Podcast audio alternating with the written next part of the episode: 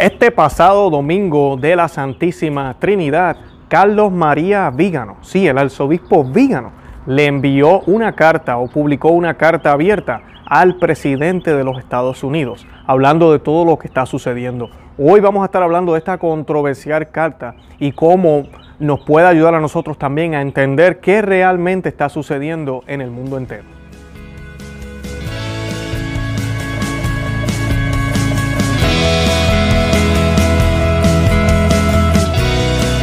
Conoce, Ama y Vive tu Fe. Este es el programa donde compartimos el Evangelio y profundizamos en las bellezas y riquezas de nuestra fe católica.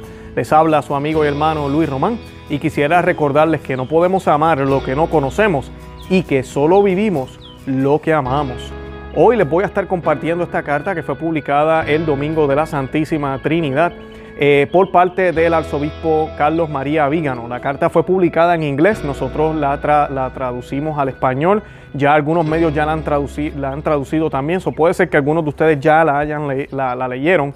Y he estado recibiendo mensajes de ustedes, he estado recibiendo mensajes de muchísima gente que si voy a hablar de este tema, y claro que sí, eh, inmediatamente que vimos la carta que quisimos hacer este video, porque la carta está excelente. Carlos María Vígano, el arzobispo Carlos María Vígano, de verdad que se inspira en el Señor para poder escribir estos documentos. Muchas personas piensan que Él es un rebelde porque no entienden ni saben la historia de los últimos 10, 15 años de la iglesia, básicamente. Carlos María Vígano era el nuncio apostólico de Washington bajo el pontificado de Benedicto XVI, una posición muy importante aquí en los Estados Unidos.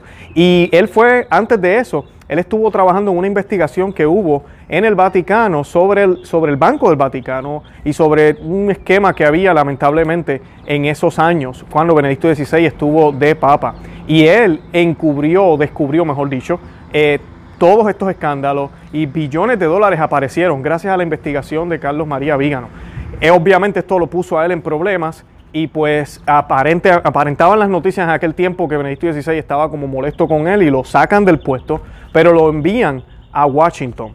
Y pues ya el tiempo nos ha dicho que realmente la intención de Benedicto XVI era colocarlo en un lugar donde también necesitaba encubrirse toda esta eh, basura que, se ha infiltrado en la iglesia. Eh, ya nosotros hicimos un video hace unos días de, sobre la situación de Washington, sobre eh, los comentarios que hizo el arzobispo de allá y hablamos un poco de la situación que hubo allí. Sabemos que de ahí vino Teodoro McCarrick, que fue arzobispo también, o estuvo ahí en esa diócesis, cardenal también. Además de eso, tuvimos al cardenal Well. Todos ellos han, tenido que, que, renunciar y están siendo investigados, ¿verdad? Aunque la iglesia no ha hecho todavía lo que tiene que hacer para que estos hombres sean apresados, para que estos hombres no sigan en la libertad, pero ahí vamos. Y además de eso, eh, ahora tenemos un cardenal que es pro, pro, eh, pro gay, pro aborto, bueno, por, pro todo, como lo explicamos en ese, en ese video. Así que los exhorto a que lo vean para que puedan entender un poco más de la situación. Eh, y él también se dirige a esa diócesis, se dirigió la semana pasada al arzobispo Vígano. O sea que el arzobispo Vígano no, no, no, queremos decir que es un santo ya, pero el hombre ha denunciado y denunciado, denunciado y le ha costado estar en el exilio, le ha costado estar haciendo todo esto eh, a escondidas en un sentido, aunque últimamente está saliendo más a la luz pública, está escribiendo casi dos y tres cartas eh, cada dos semanas, lo cual es bien, bien impresionante. Antes de comenzar, yo quisiera que hiciéramos una oración a la Santísima Virgen María, para que ella ruegue con nosotros, para que nuestro Señor Jesucristo sea quien se manifieste en este programa en el día de hoy, nos ayude a entender todo lo que está sucediendo en la, en la Tierra, en, la, en, este planeta, en todas nuestras vidas, en las situaciones aquí en los Estados Unidos y en el mundo entero, para que a la luz de Cristo realmente nosotros podamos ser verdaderos católicos, verdaderos cristianos y podamos realmente alcanzar la santidad, que es lo más importante. Y esta oración la hacemos en el nombre del Padre y del Hijo y del Espíritu Santo. Amén. Acepta, querida Madre y Reina mía, toda mi persona y cuanto con la gracia de tu querido Hijo he podido hacer de bueno yo mismo no soy capaz de conservarlo, dadas mis debilidades e inconstancia, y la forma en que me combaten continuamente mis enemigos espirituales. Veo todos los días caer por tierra los cedros del Líbano y convertirse en aves nocturnas las águilas que volaban en torno al sol. Mil justos caen a mi izquierda, diez mil a mi derecha. Mas yo confío en ti, mi poderosa y más que poderosa madre. Temme que no caiga Conserva mis bienes, que no me saquen, protege en mí la vida eterna, defiende a quien a ti se ha consagrado. Yo te conozco bien y en ti confío. Eres la Virgen fiel a Dios y a los hombres, que no dejas perder nada de cuanto a ti se confía. Eres la Virgen poderosa, nadie podrá hacerte daño, ni perjudicar tampoco a los que tú amas. Amén. En el nombre del Padre, y del Hijo, y del Espíritu Santo. Amén. Bueno, y pues eh, sin más preámbulo, yo voy a comenzar a leer la carta, vamos a hablar algunos detalles que tiene la carta, yo voy a ir leyendo, voy a ir parando, haciendo comentarios aquí y allá para que la puedan eh, ¿verdad? escuchar y a la misma vez pues yo le voy a dar mis impresiones y lo que, y lo que creemos que eh, el arzobispo Vígano está diciendo en este documento. la carta, como les dije, fue escrita el 7 o fue enviada el 7 de junio del 2020, eso fue el domingo de la Santísima Trinidad, y dice así, Señor presidente, en los últimos meses hemos sido testigos de la formación de dos bandos opuestos que, que llamaría bíblicamente los hijos de la luz y los hijos de la oscuridad. Los hijos de la luz constituyen la parte más conspicua de la humanidad, mientras que los hijos de la oscuridad representan una minoría absoluta. Y aquí quiero hacer una pausa, que se me olvidó mencionarle. La carta, él se la está dirigiendo al presidente eh, Trump. El presidente Trump no es católico. Eh, sí sabemos que es cristiano por las cosas que dice, por lo que ha dicho.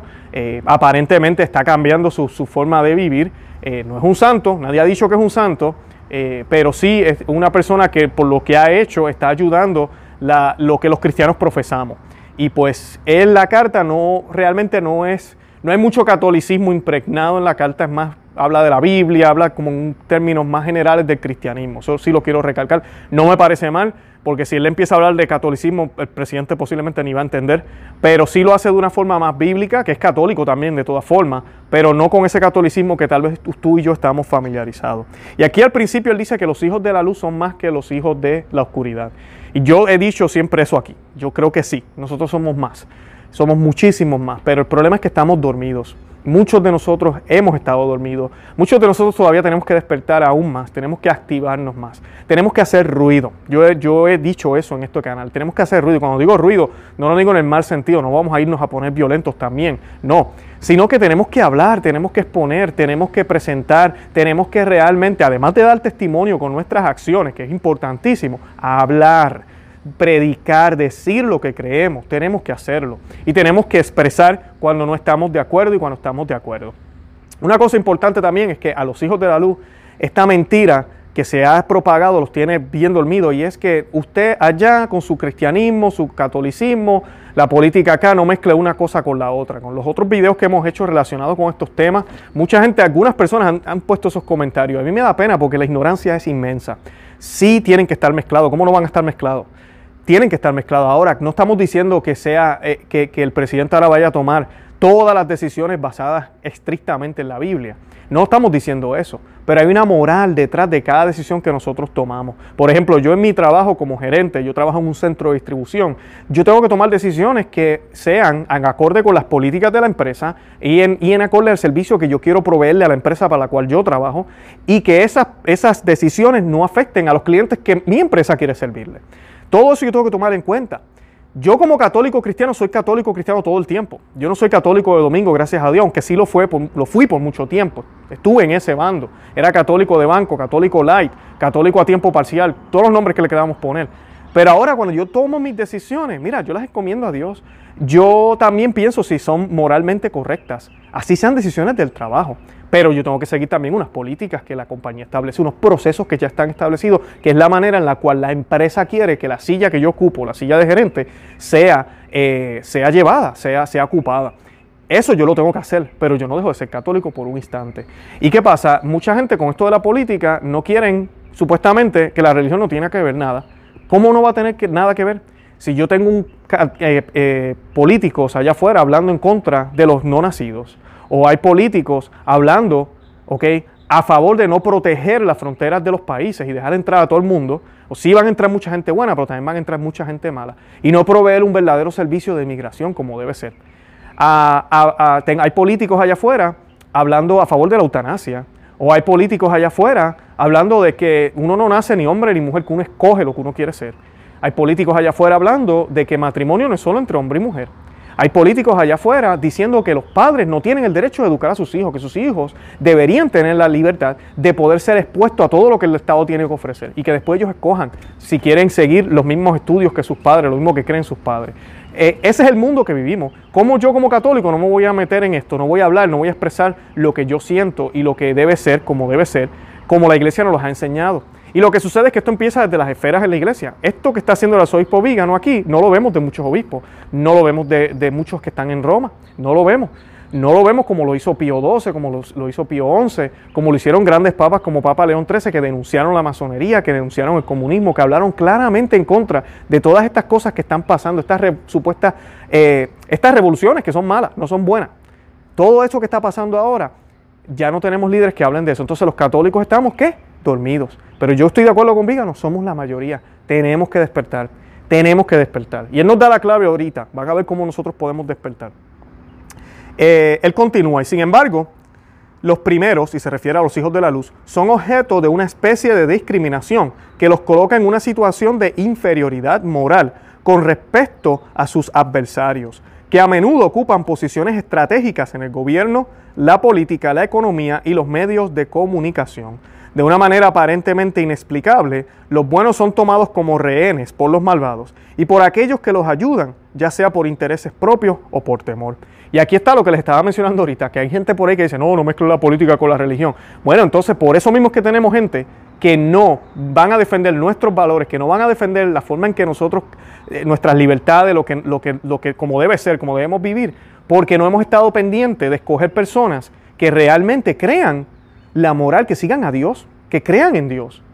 Entonces, pues mira, como hemos estado así tan dormidos, ahora sí que tenemos problemas, porque ahora tenemos en los gobiernos personas inclusive ateas, personas, no tan solo ateas, personas que de por sí piensan y ven a la Iglesia Católica como un enemigo. Y hay que hacer algo para destruirla porque siempre está en el medio. Eso es lo que está sucediendo. ¿Por qué? Porque estuvimos dormidos. Entonces ahora estamos en una posición de inferioridad, como dice el arzobispo Vígano. Estos dos lados que tienen una naturaleza bíblica siguen la clara separación entre la descendencia de la mujer y la descendencia de la serpiente. Aquí que está hablando Génesis 3.15, yo se lo he mencionado muchísimas veces, ese es uno de los pasajes más importantes de las Sagradas Escrituras. Génesis 3.15, y crearé enemistad entre ti y la mujer, le dijo Dios a la serpiente. ¿Verdad? Los hijos de la luz y los hijos de la oscuridad. Por un lado hay quienes, aunque tienen miles de defectos y debilidades, están motivados por el deseo de hacer el bien, ser honesto, formar una familia, dedicarse al trabajo y dar prosperidad a su tierra natal, ayudar a los necesitados y en obediencia a la ley de Dios, merecer el reino de los cielos.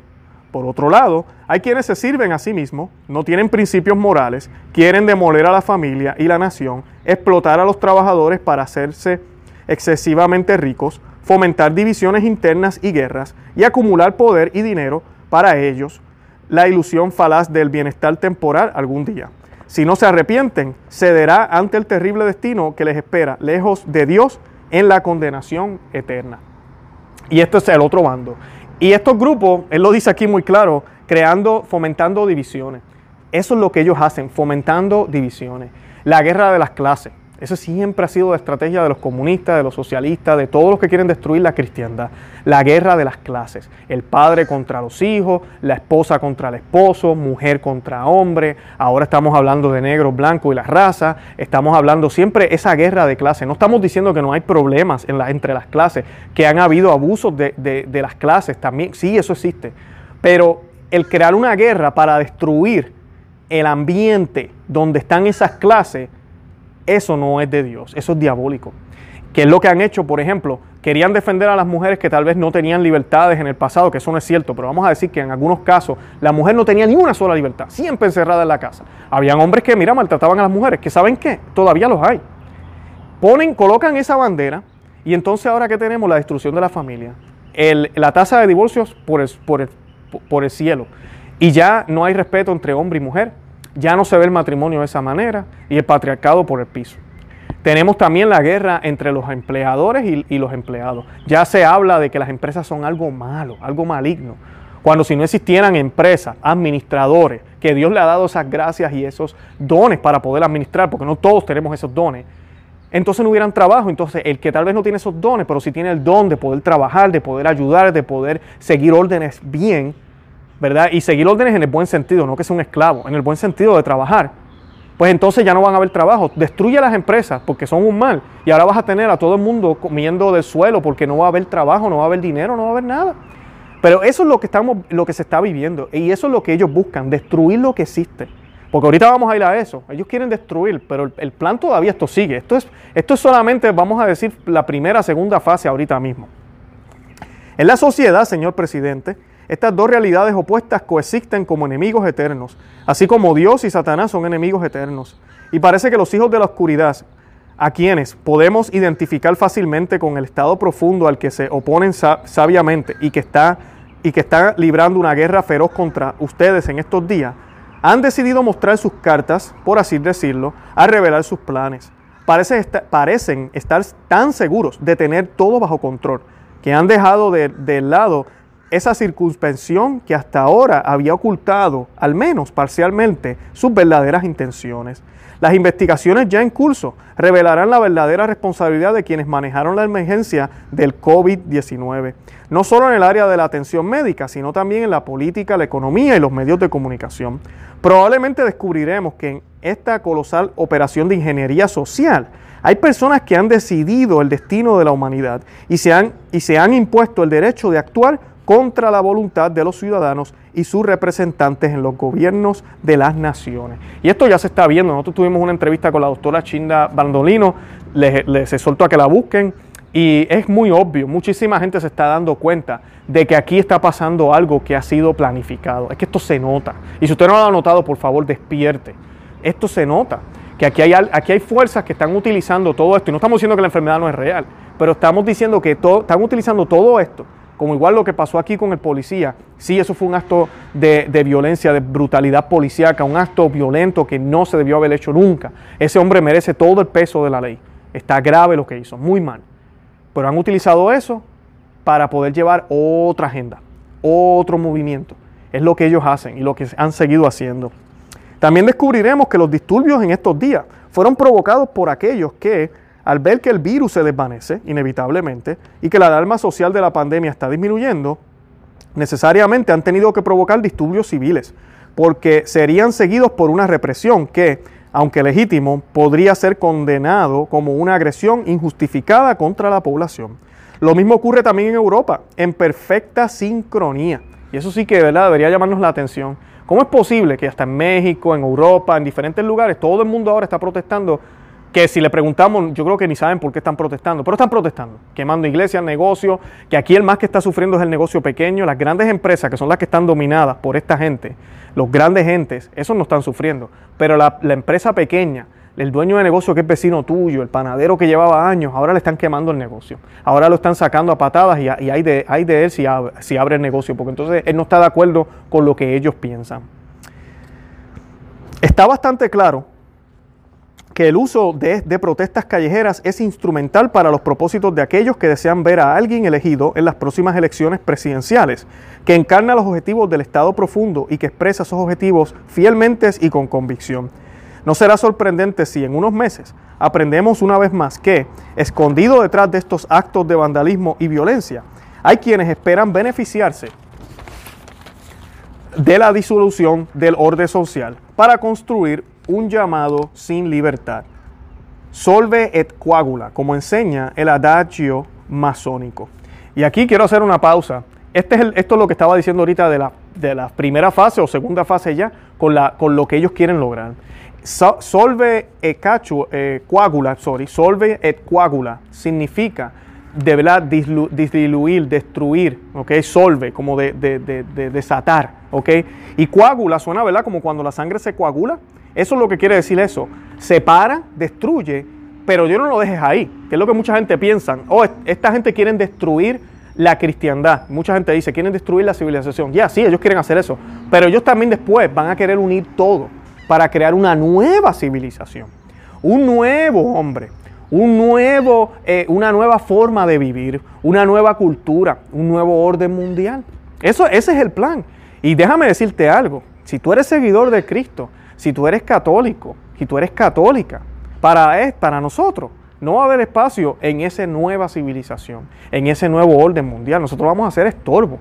Nosotros vamos a tener que doblar rodillas delante de estos nuevos reyes, delante de este nuevo orden, si es que queremos permanecer vivos, porque de verdad que vamos a ser perseguidos. Van a haber graves problemas para nosotros si esto se da. Pero ese es el plan maléfico de, de, todo esto que está detrás de esta agenda. ¿Y qué es lo que está detrás de esto? Aquí les voy a compartir una imagen. Esta imagen es de Baphomet. ¿Y quién es este? Este es Satanás. En otras palabras, Satanás. es una imagen satánica del siglo XIX. Eh, y como pueden ver, es una, una imagen que ¿verdad? claramente se ve que hay un hombre ahí o una mujer. Es hombre y mujer porque tiene senos, si se fijan. Es hombre y mujer. Y además de eso, y tiene los senos por fuera, como a veces estas feministas hacen por ahí. Además de eso, es una imagen que es hombre y animal a la vez. O sea que hay una igualdad, es, lo mismo, hombre y animal, mujer y hombre. Eh, y además de eso, si se fijan en los brazos, tal vez la imagen no la van a poder ver muy clara, pero el arzobispo Vígano, haciendo referencia a esta frase en latín, solve et coagula, está esa frase en los brazos de, este, de esta imagen, de esta horrorosa imagen satánica. Si miran en el brazo eh, izquierdo para ustedes, por es el derecho, dice solve, y el brazo que está apuntando hacia abajo dice coágula. Y es, es, es eso lo que el arzobispo Vígano está tratando de decirle al presidente y nos está diciendo a nosotros. Detrás de esto, detrás de todo lo que está sucediendo, está el mismo Satanás, el mismo Satanás, que quiere destruir todo lo creado como lo fue hecho por Dios y todo lo que se instituyó después de la muerte, pasión, resurrección de Cristo, el, nacimiento de la Iglesia Católica, la cristiandad en Europa, en el mundo entero, con todo lo que ¿verdad? sabemos que ha pasado y ha sucedido. Quieren destruir lo que queda, quieren destruirlo completamente. Solve y después coágula. Ellos van a traer entonces unas nuevas soluciones, una nueva forma de vivir, una nueva norma, un nuevo normal una nueva forma de mirar las cosas, una nueva forma de decirlo, una nueva forma de hacerlo, una nueva forma de gobernar, una nueva forma de todo. Va a ser el nuevo orden mundial. Eso es lo que ellos buscan. Y, tal vez no lo van a poner con ese mismo nombre, aunque lo han dicho abiertamente.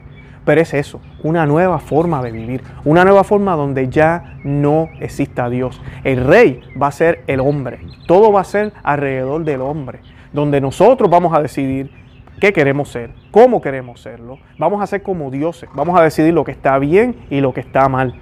Vamos a, se nos van, supuestamente ahora se nos van a abrir los ojos, ahora sí vamos a ser libres, ¿verdad? Esas cuatro mentiras que Satanás le dijo a, a Adán y a Eva en el jardín, exactamente lo mismo. Ese Satanás es el que está en esa imagen. Y el arzobispo no hace referencia a eso y de verdad que me parece una, una estrategia y una forma muy directa de dejarnos saber a nosotros, pero también al presidente, hey, esto es una batalla política, pero más que política, es también una batalla por ideologías, es una batalla contra la cristiandad, es una batalla contra la civilización. Y si usted, ¿verdad?, cree en Dios, es una batalla para sacar a Dios completamente de la civilización, sacarlo completamente, que ya se acabe de una vez y por todas. Continúa la carta. Aunque pueda parecer desconcertarte, las alineaciones opuestas que he descrito también se encuentran en los círculos religiosos. Hay pastores fieles que cuidan el rebaño de Cristo, pero también hay infieles mercenarios que buscan dispersar el rebaño y entregar las ovejas para que sean devoradas por los lobos voraces. No es sorprendente que estos mercenarios sean aliados de los hijos de la oscuridad y odien a los hijos de la luz. Así como hay un estado profundo, también hay una iglesia profunda o una iglesia oscura que traiciona sus deberes y renuncia a sus compromisos apropiados ante Dios. Así el enemigo invisible contra quien los buenos gobernantes luchan en los asuntos públicos también es combatido por los buenos pastores en las esferas eclesiásticas. Es una batalla espiritual de la que hablé en mi reciente llamamiento que se publicó el 8 de mayo. Yo les voy a dejar el, enlace del llamamiento. De por sí, no sé si sabían, pero el video que nosotros hicimos del llamamiento nos los quitaron. Sí, nos los quitaron de aquí del, del canal pero tenemos todavía el audio en podcast y el blog, obviamente tenemos ahí toda la información. Así que yo les voy a compartir eso para que puedan ver ese llamamiento, donde él también habla de eso, habla de este problema que tenemos dentro de las esferas religiosas, donde hay pastores infieles. Yo les he mencionado y se los mencioné la otra vez, esto no se trata de dejar la iglesia católica, jamás. Nuestro Señor Jesucristo dijo que iban a venir pastores disfrazados de ovejas. ¿Dónde hay pastores? En la verdadera iglesia en la única iglesia verdadera católica que fue fundada por nuestro Señor Jesucristo en la figura de Pedro. Y todos sabemos que Pedro estuvo en Roma y que Pedro fue el primer papa. Punto. O sea que sabemos que la iglesia católica es la iglesia que él fundó. Y dentro de esa iglesia hay pastores disfrazados, hay lobos disfrazados de ovejas. Y eso lo profetizó nuestro Señor Jesucristo. O sea que eso es señal de que estamos en la iglesia verdadera. Nuestra iglesia católica es la iglesia verdadera. Así que no nos debemos espantar. Él dijo que iban a venir. Y aquí están. Están aquí predicando cosas que no son ciertas. Veas en el, el, video que, les hice del arzobispo de Washington, todo enojado porque el presidente Trump visitó un lugar católico. Todo enojado. Yo pensé que todos eran bienvenidos. Yo pensaba que el Señor buscaba a aquel que está perdido, aquel que está en pecado. Y si él piensa que Trump no es digno para entrar a la casa de Dios, entonces este hombre se cree Dios, está por encima de Dios. Esos son los falsos pastores que habla aquí el arzobispo Vígano y que sí no tienen problemas, de eso le hablo yo en el video, de asociarse y enseño fotos y todo con candidatos demócratas que apoyan el aborto. Y eso sí pueden hablar hasta del podio si es necesario. Así que les invito a que vean ese video para que sepan más de, de esa información. Por primera vez, Estados Unidos tiene en usted un presidente que defiende valientemente el derecho a la vida, que no se avergüenza de denunciar la persecución de los cristianos en todo el mundo, que habla de Jesucristo y del derecho de los ciudadanos a la libertad de culto, su participación en la marcha por la vida y más reciente su proclamación del mes de abril como el mes nacional de prevención del abuso infantil. Son acciones que confirman en qué lado desea luchar. Y me atrevo a creer que los dos estamos del mismo lado en esta batalla, aunque con diferentes armas. Por esta razón, creo que el ataque al que fue sometido después de su visita al Santuario Nacional de San Juan Pablo II, de eso estoy hablando ahorita, es parte de la narrativa orquestada de los medios que busca no luchar contra el racismo y traer orden social, sino agravar las disposiciones, no para traer justicia, sino para legitimar la violencia y el crimen, no para servir la verdad, sino para favorecer a una facción política. Y es desconcertante que haya obispos, como aquellos a quienes denuncié recientemente, que, con sus palabras, prueban que están alineados del lado opuesto, están subordinados al Estado profundo, al globalismo, al pensamiento alineado al nuevo orden mundial que invocan cada vez más con frecuencia en nombre de una hermandad universal que no tiene nada de cristiano, pero que evoca los ideales masónicos de aquellos que quieren dominar el mundo al expulsar a Dios de los tribunales, de las escuelas, de las familias y quizás incluso de las iglesias. El pueblo estadounidense es maduro y ahora ha entendido cuánto los medios de comunicación no quieren difundir la verdad, sino que buscan silenciarla y distorsionarla, difundiendo la mentira que es útil para los propósitos de sus amos. Sin embargo, es importante que los buenos, que son la mayoría, se, se despierten de su lentitud y no acepten ser engañados por una minoría de personas deshonestas con propósitos irrevocables. Es necesario que los buenos, los hijos de la luz, se unan y hagan oír sus voces ¿Qué manera más efectiva hay de hacer esto, señor presidente, que rezando y pidiéndole al Señor que lo proteja a usted, a los Estados Unidos y a toda la humanidad de este enorme ataque del enemigo? Ante el poder de la oración, los engaños de los hijos de las tinieblas se derrumbarán, se revelarán sus complots, se mostrarán su traición, su poder aterrador terminará en nada, saldrá a la luz y quedará expuesto a lo que es un engaño infernal. Señor presidente, mi oración se dirige constantemente a la amada nación estadounidense donde tuve el privilegio y el honor de ser enviado por el Papa Benedicto XVI como nuncio apostólico. En esta hora dramática y decisiva para toda la humanidad rezo por usted y también por todos los que están a su lado en el gobierno de los Estados Unidos. Confío en que el pueblo estadounidense esté unido conmigo y con usted en oración al Dios Todopoderoso. Unido contra el enemigo invisible de toda la humanidad, los bendigo a usted y a la primera dama, la amada nación estadounidense y a todos los hombres y mujeres de buena voluntad. Firma Carlos María Vígano, arzobispo titular de Ulpiana, exnuncio apostólico a los Estados Unidos de América. ¡Wow! Tremendo, tremendo. ¿Vieron la clave? La clave es la oración. Tenemos que orar. Y sabemos que el presidente también convocó un día de oración. Yo sé que han habido obispos, sacerdotes que también lo están haciendo. Y esto es bien importante, tenemos que recalcar, hay malos pastores, pero también hay buenos pastores. Esos buenos pastores necesitan nuestro apoyo. Pastores que están denunciando lo que está sucediendo. Pastores que no están viviendo una falsa obediencia. Y pastores que están siendo claros con lo que realmente nos dijo nuestro Señor Jesucristo, que es blanco o es negro, es malo o es bueno, es de Dios o no es de Dios. Aquí no hay puntos medios, aquí no hay vías privilegiadas, aquí no hay paquetes completos, aquí no hay eh, varios caminos, aquí no hay varias alternativas, varias formas. No podemos sacrificar la verdad por la unión. No podemos. Recuerden las palabras de Simeón a la Santísima Virgen María cuando nuestro Señor Jesucristo fue presentado al templo. Él le dijo a Nuestra Señora que este niño iba a ser causa de división. ¿Por qué? Porque eso es lo que hace la verdad. La verdad ilumina. ¿Y qué pasa con los que son de la oscuridad? La detestan, la odian. Ellos odian la luz, eso se van a dispersar. Es parte de, es parte de, tiene que suceder, tiene que suceder. Así que tenemos que tener mucho cuidado cuando se nos habla de fraternidad, de unidad, de todos estar juntos, que eso es lo más importante, que es lo que desea Dios. No, lo que Dios desea es que creamos en Él y deseamos obediente a Él para que realmente vivamos a capacidad máxima esta vida aquí en la tierra, para que entonces podamos recibir los regalos del cielo, para que podamos estar aptos para poder resistir esa luz que emana de nuestro Dios esa luz emana que, solo, que emana de Él, que solo por Cristo y en Cristo nosotros podremos resistir y vivir en Él, vivir en Él eternamente. Porque gracias al Espíritu Santo Él nos va a ayudar a nosotros a poder caminar en santidad aquí en la tierra. Recuerden que nos hacemos santo aquí en la tierra y que podamos distinguir lo que está bien y está mal. Y sí, tenemos que defender todo lo que es cristiano, aunque a veces no parezca label cristiano como lo es el presidente Trump, tenemos que defender lo que realmente protege nuestros derechos. Y tenemos que darnos cuenta que todo lo que está sucediendo ahorita alrededor del mundo es mucho más que racismo.